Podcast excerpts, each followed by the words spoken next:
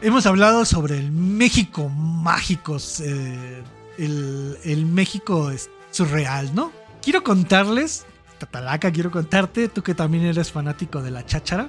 Hace algunas semanas apareció un telescopio, el, para ser exactos, un telescopio de nombre Fecker, que por sí solo pues no pareciera importante, pero tenemos que decir que solo existen 10 de estos telescopios en el mundo. Y adivinen dónde apareció el telescopio, este, camaradas. Eh, Illuminatis. ¿En la San Felipe? ¿Dónde, Tatalaca? ¿En la San Felipe? No, Tatalaca, en algo más antiguo. Más antiguo, es que el de la San es, muy antiguo. En la Lagunilla. Más antiguo todavía. ¿Cuál? En la Lagunilla. Exactamente, apareció en la Lagunilla, güey. Ah, huevo, sí.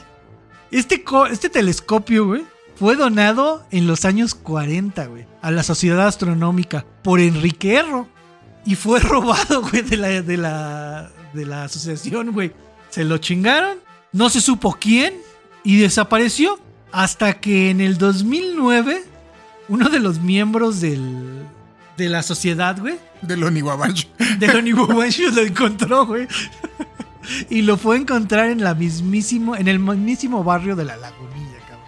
Y lo compró por cuánto crees, güey. O sea, es un telescopio que vale millones porque solo existen 10 en el mundo y no todos funcionan. La cháchara ya se cotiza cara de haber pagado unos 5 mil baros por él. No, güey, te quedaste corto. Pagó 15 mil pesos por él nada más, pero aún así. Eh, para la pieza, precio, sí. Se me hace poco, güey. A mí me vendían hace poquito una caja registradora. Ajá. De estas que tienen las, las, los botones redonditos y que tienen la palanca para que suba y baja. Ah, ya sé cuál, sí, sí. Y me pedían 5 mil baros por ella. Sí, pues claro. Entonces sí, supongo que, que 15 es un buen precio, ¿eh? Definitivamente. La cosa, güey, es que lo único que encontró esta persona que decidió ser anónima, no dijo quién, no quiso que dijeran quién había encontrado las cosas. No sé por qué, güey. Por buena persona o por algo, güey, ¿no? lo único que encontró fue el tubo del telescopio, güey. O sea, estaba incompleto así, de esta manera. Ya llegó, yo creo que llegó a las, a, las instalaciones. Dijo, miren lo que me encontré, chavos, en la cháchara. Oye, pero le faltan piezas. Y se pusieron a buscar en, las instalaciones de, de la sociedad, güey. ¿Y qué crees, cabrón?